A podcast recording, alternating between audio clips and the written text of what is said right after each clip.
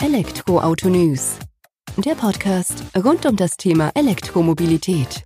Mit aktuellen Entwicklungen, Diskussionen, Interviews und vielem mehr.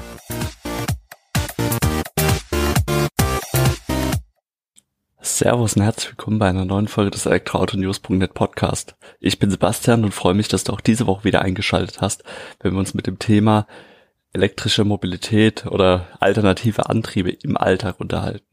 Im Fokus steht natürlich wieder das E-Auto in seinen ja, verschiedensten Facetten sozusagen. Und um dir einen groben Überblick zu geben, was wir diese Woche in unserer Kurzschlussfolge, also kurz, knapp und prägnant besprechen, ähm, die Themen diese Woche. Ein Jahr unterwegs im Hyundai Kona Elektro. Nicht am Stück natürlich, aber ein Jahr lang Erfahrung sammeln mit dem E-Auto. Ähm, dominierende E-Auto-Modelle im ersten Quartal 2020 in Europa.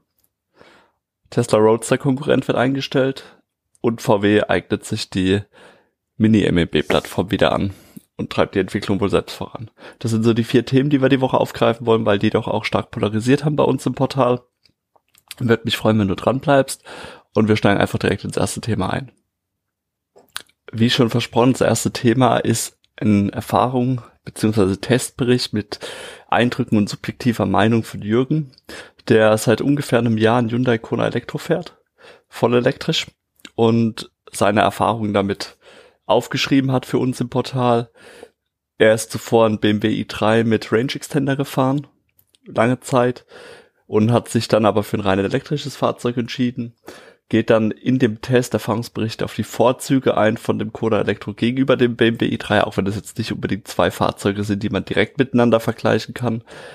Aber man sieht einfach schon, wie er an dem E-Antrieb hängt oder hängen geblieben ist sozusagen und sich dafür entschieden hat, eben voll elektrisch unterwegs zu sein. Und enttäuscht ist er keineswegs, so wie wir auch in dem Testbericht lesen konnten. Und was halt das Schöne daran ist, wenn wir einen Testbericht schreiben, dann versuchen wir da natürlich die ganzen Erfahrungen reinzubringen, die wir innerhalb von zwei Wochen sammeln können. Aber wir können jetzt auch in zwei Wochen nicht hunderttausende Kilometer runterkloppen gefühlt auf dem Auto oder mehrere tausend, um da diese Erfahrungen zu sammeln. Manche Erfahrungen kommen einfach auch erst im Laufe der Zeit, wenn man mal in Urlaub fährt, wenn man mit der Familie einen Ausflug macht.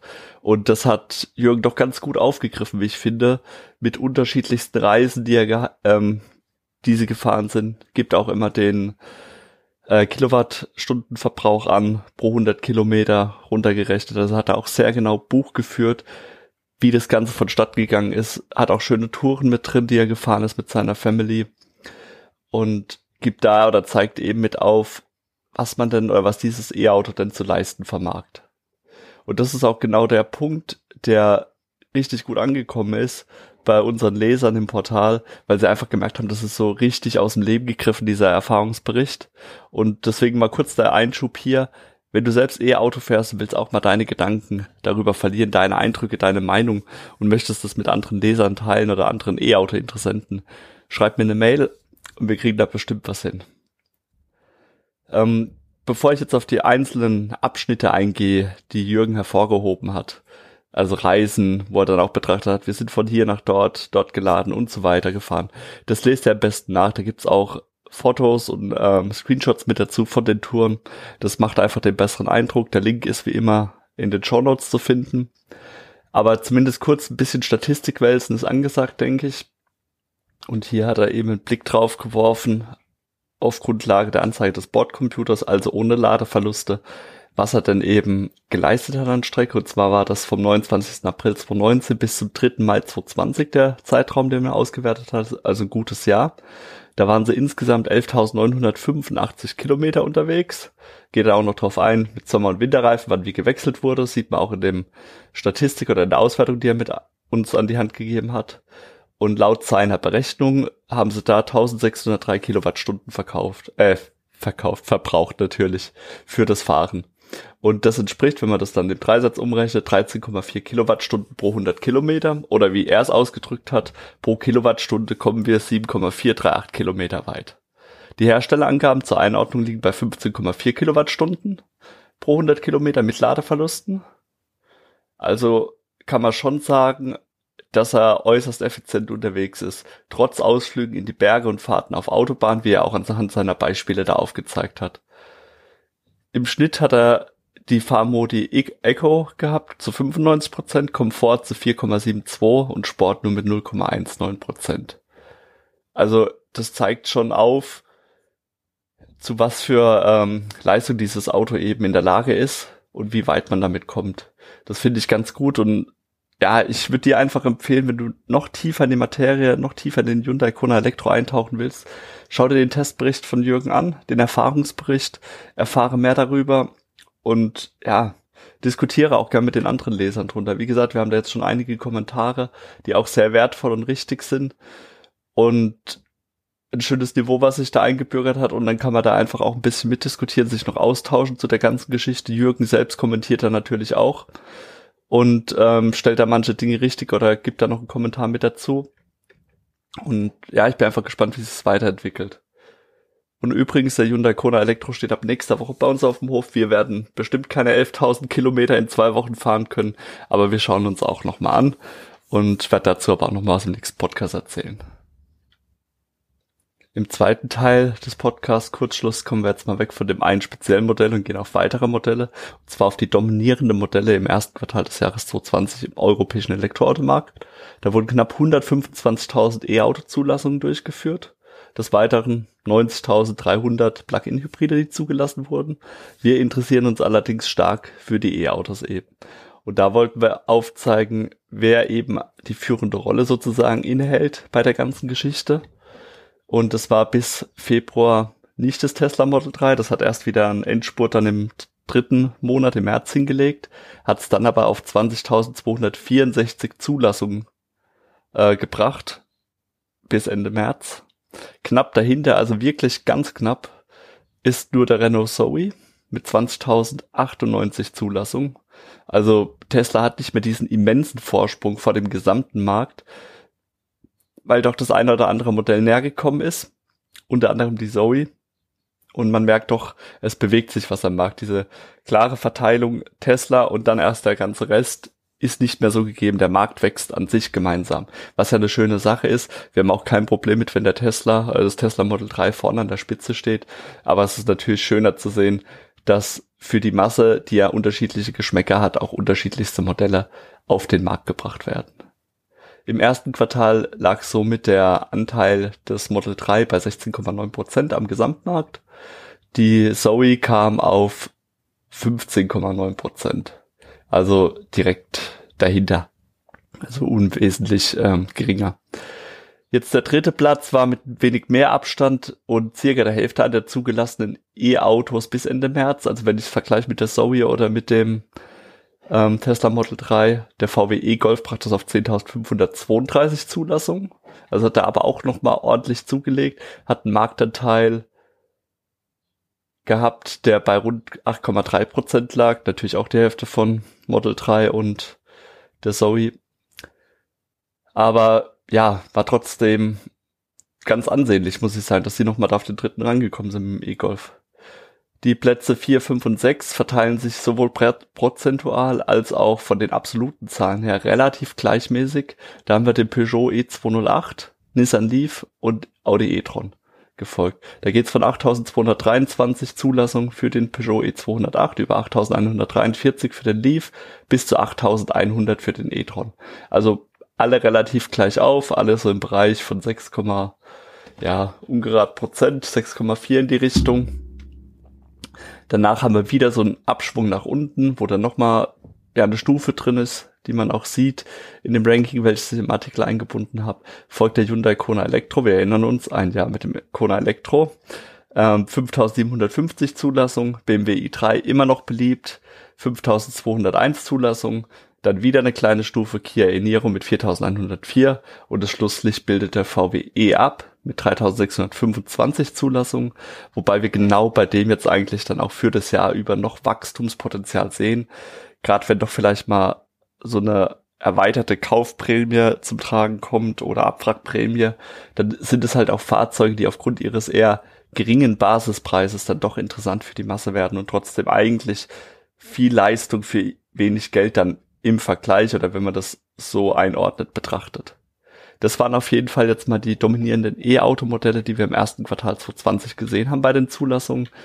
Wir halten nochmal fest, an der Spitze Tesla Model 3, dicht gefolgt vom Renault Zoe mit ja schon Abstand dann VW e-Golf und danach geht's eigentlich fast auf einer Ebene weiter. Dem jetzt nun wieder des Öfteren schon wieder das Wort Tesla oder der Hersteller Tesla gefallen ist, kommt er jetzt auch bei dritten Kurzschlusssegment nochmal mit zum Tragen. Und zwar geht's um den Tesla Roadster, also eigentlich nicht direkt um den. Da haben wir jetzt zwar auch erfahren, dass die ja, Produktion, Auslieferung sich verzögert und erst nach dem Cybertruck dann irgendwann 2022 wahrscheinlich auf die Straße kommen soll. Aber das war weniger das Problem. Viel interessanter war, dass wir erfahren haben, dass ein E-Auto, welches als Tesla Roadster Konkurrent er sich etablieren wollte, am Markt eigentlich komplett eingestellt wurde. Das war der BMW Vision M Next. Erinnern uns, mit dem hat BMW die einen Ausblick auf die elektrifizierte Zukunft der Marke BMW M, also die Hochleistungsmarke, sage ich beim BMW-Konzern gegeben. War eigentlich auch erstmal gedacht als ein äußerst ja, aggressiver, starker Plug-in-Hybrid, der so auf den BMW i8 folgen sollte, hat auch verschiedenste Designelemente von dem aufgegriffen und wollte damit auch ein klares, selbstbewusstes Statement setzen und sagen, hör zu, hier ist ein progressiver Hybrid-Sportwagen, der aufzeigt, wo die Reise hingehen kann. Zwischenzeitlich kamen dann eben auch die Gerüchte auf oder Hinweise darauf, dass aus dem Plug-in-Hybrid auch eine vollelektrische Alternative werden soll, die dann eben als Konkurrent zum Tesla Roadster auf die Straße kommen sollte. Aber wie es scheint, wurde sowohl eben diese Plug-in-Hybrid-Variante als auch die vollelektrische Variante eingestellt. Und zwar schon seit einiger Zeit. Äh, öffentlich bekannt gegeben wurde die ganze Geschichte noch nicht, aber im BMW-Blog unter anderem ist man drauf eingestiegen und es gab halt die Begründung, dass vor allem hohe Kosten jetzt für den Aufbau des Projektes angefallen wären, die jetzt gerade in Zeit der Corona-Krise natürlich nicht zu stemmen sind.